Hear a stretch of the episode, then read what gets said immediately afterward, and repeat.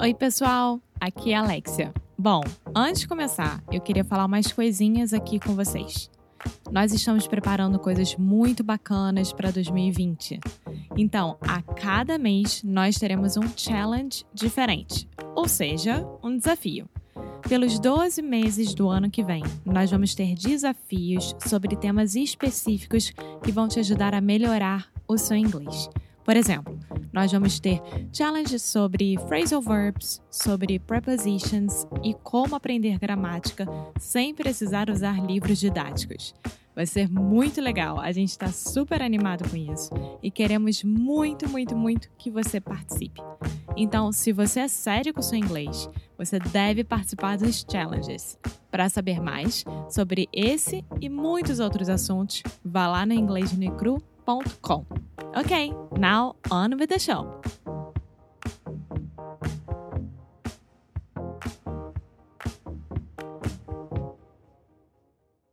Olá, pessoal, tudo bem? Só para avisar que a nossa promoção com Cambly ainda está rolando. Então, para você, ouvinte, fã, é aquela pessoa que ama o inglês no e cru, tem esse VIP discount maravilhoso. E é 40% de desconto em qualquer plano anual que o Cambly esteja oferecendo. Então, olha, essa promoção não vai ficar para sempre fica só por um períodozinho de tempo, hoje ainda está rolando. Então vá lá no cambly.com ou no aplicativo do Cambly e coloca o nosso cupom que é promo inglês no icru. De novo, hein? Promo inglês no icru. E você que ainda não se convenceu, ainda tem mais uma molezinha. E a nossa molezinha é uma aula grátis. Então, você que ainda não se convenceu de comprar, de aproveitar, de obter, de se inscrever no Cambly, vá lá também no site ou no aplicativo e coloca Inglês no Podcast, tá bom? Então aproveitem que essa promoção é maravilhosa. Cambly.com ou no aplicativo do Cambly. Now, on with the show with Annemarie.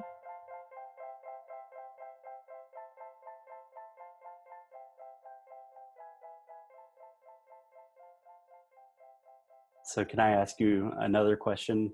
Again, yeah. asking for a friend.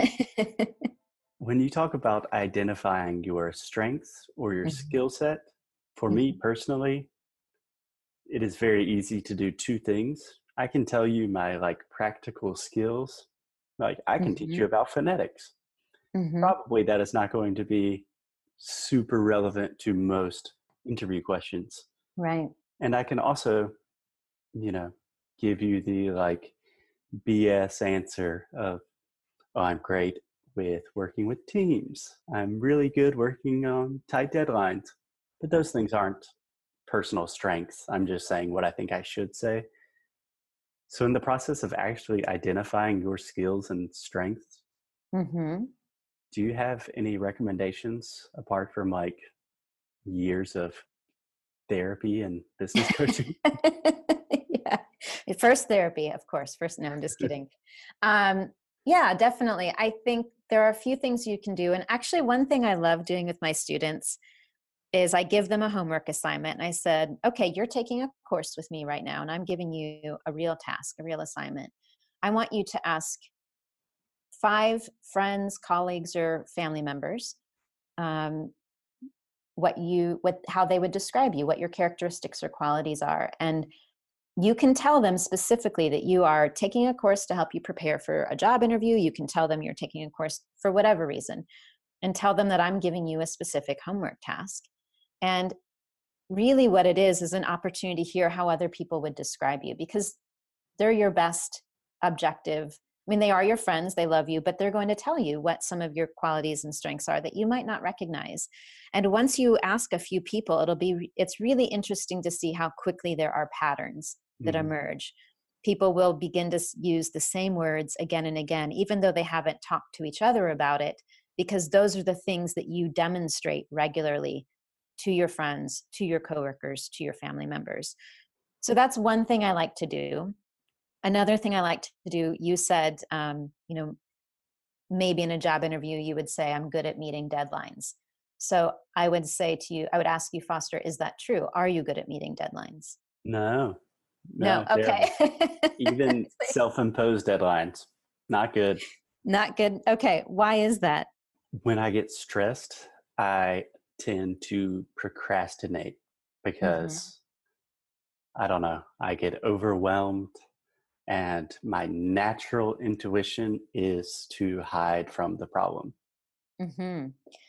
So, but you just you just used no, you just used an interesting word. You said my natural intuition. Not everybody has intuition. How does your intuition help you in different ways, either in your job or in your life? So when it is not hurting me and telling me to run and hide from deadlines and my problems. I think it does help me a lot just with, I think I have a really strong natural sense of empathy that mm-hmm. perhaps some of that is, you know, from a very young age or genetic, but a lot of that has been cultivated from years of teaching and learning and sympathizing with other students and understanding their situation and the battles that they are fighting. So I do think I have a keen intuition of what other people are feeling and how to address their feelings and emotions in a somewhat appropriate and useful way. Yeah, you just answered a job interview question. That's a great answer that sense of empathy and that intuition because not everybody has that. Not everyone can walk into a room or understand on an intuitive level and then how to handle people when there might be a situation where there's a you know a lot of different emotions happening or a high stress situation. So someone that can go in and handle that with empathy and mm-hmm. have that immediate sense of what to do because of that intuition is definitely a strength Right. And I think that was really cool for me to, to, turn a negative into a positive there. I love doing it's one it's one of the things we do in our course all the time actually. I have a whole section on turning negatives into positives. Right. But I think that is really that really illustrated to me that intuition or having a strong sense of empathy mm-hmm. is not necessarily what the company is looking for for that position but you are really demonstrating something about like your core values who you are as a person yeah. and i think every that resonates with everyone. Yeah. Well i would say you know most job positions and not all it would depend on the job that you the other thing you have to think about is what is the job that you're applying for and what skills do they need? And if you're applying for a job where you're going to work alone, you're only on a computer and you're working with data sets and numbers, empathy might not be important. Right. But if you're working in any capacity with people, whether it's customers, clients, team worker, team, uh, you know, colleagues and team members, uh, potential business partners, any situation in which you're working with someone in any role, empathy is a, a bonus because that means that you're going to be able to handle a variety of situations, a variety of emotions, positive and negative, in a more appropriate and gentle or kind way. And I would say that's a real benefit for a lot of companies and uh, job positions. Yeah, I hope so. yeah, yeah. the world needs more nice, shy, empathetic people. Totally, in I positions agree. of power. Definitely, I agree 100%. Yeah. So, Amory, as always, you are a wealth of knowledge, but I do want to be mindful of your time. So, yeah. do you have any final recommendations or just like if someone is preparing for a job interview, they're nervous, mm-hmm. they're doing the normal, going through the normal motions of practicing the typical questions. Yeah. What is a piece of advice that you would give them that they are probably not going to find on the first page of, of Google? That's a great question. I would say on the first page of Google, you're not going to find someone that says, accept your anxiety. The truth is, you will be nervous the day of your interview. We all are, whether it's our first language or not, we're all nervous in an interview because we know that we are being judged on our answers for something that we really want. You're interviewing for a job because you want the job. And there's someone that you're talking to that can give it to you or take it away. So it's a really stressful situation. And of course, you're going to be nervous. Now, doing it in another language, again, heightens that anxiety. But if you follow some of the steps that we've talked about today, it gives you the power to control that anxiety. So, number one, accept that you're going to be nervous. But number two, learn how to be in power of it and not let it control you. And you can definitely do that whether it's your first language, your second language, third or fourth, or however many, um, there are steps you can take so that you're the one in control and you have the power to deal with that anxiety in an appropriate way. Yeah, that's beautiful. Yeah. Yeah, I think that's perfect. Awesome. Emery, as always. If I had to describe your strengths, you are you are warm, kind, extremely intelligent. Thanks. I think uh. I would I had to choose a farm animal, a pig would appropriate. the appropriate choice. Yeah, awesome. I'm so glad to hear that. Excellent. So thanks a lot, Emery. Where yeah. can people find you online? Yeah. yeah, so I am at speakconfidentenglish.com. You can also find me on YouTube and Facebook under Speak Confident English as well.